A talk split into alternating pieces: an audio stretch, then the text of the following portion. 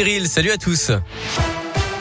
Allez, le trafic pour commencer, ça commence à se charger au passage de Fourvière. Vous comptez un kilomètre de bouchon en ce moment dans chaque sens. C'est dense aussi sur la 42 à hauteur de Dagneux en direction de Lyon. Soyez prudents dans ce secteur. Du monde également sur la 47 en direction de Saint-Etienne.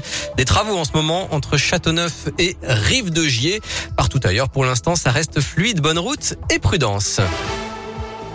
À la une de l'actuel Lyon et sa région, ce drame dans l'un, les corps poignardés d'une mère et de son fils ont été retrouvés hier à Saint-Jean-de-Gonville entre Genève et Val-Serone.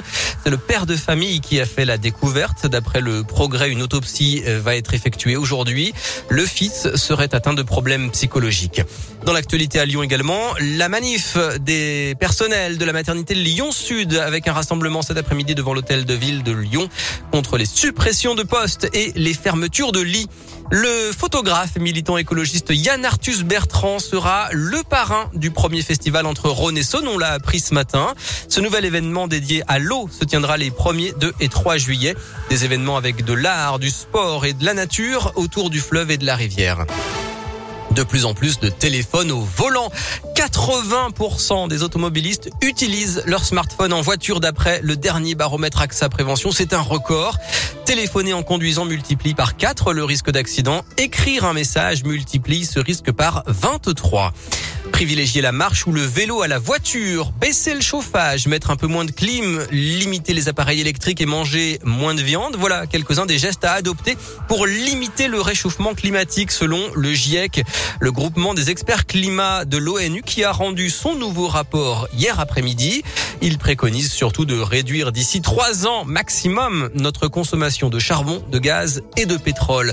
Et justement, les nouvelles sanctions en discussion en Europe en ce moment contre la Russie vont devoir intégrer le pétrole et le charbon. C'est ce qu'affirme le chef de la diplomatie française, Jean-Yves Le Drian, aujourd'hui. Le président ukrainien Volodymyr Zelensky, lui, va s'exprimer dans une heure devant le Conseil de sécurité de l'ONU après sa visite à Boutcha hier où il a pu constater l'horreur, la découverte de massacres de civils imputés aux forces russes. Le sport et le football. Corentin Tolisso effondré. L'ancien lyonnais a été victime d'une déchirure musculaire lors du match du Bayern samedi contre Fribourg. Nouvelle blessure pour lui. Son entraîneur Julian Nagelsmann le dit dévasté. J-2 avant le déplacement de l'OL à West Ham, quart de finale allée de la Ligue Europa. Les Lyonnais seront à Londres dès demain. Et puis en attendant, on suivra les premiers quarts de finale de la Ligue des Champions à 21h. Manchester City, Atlético et Benfica, Liverpool.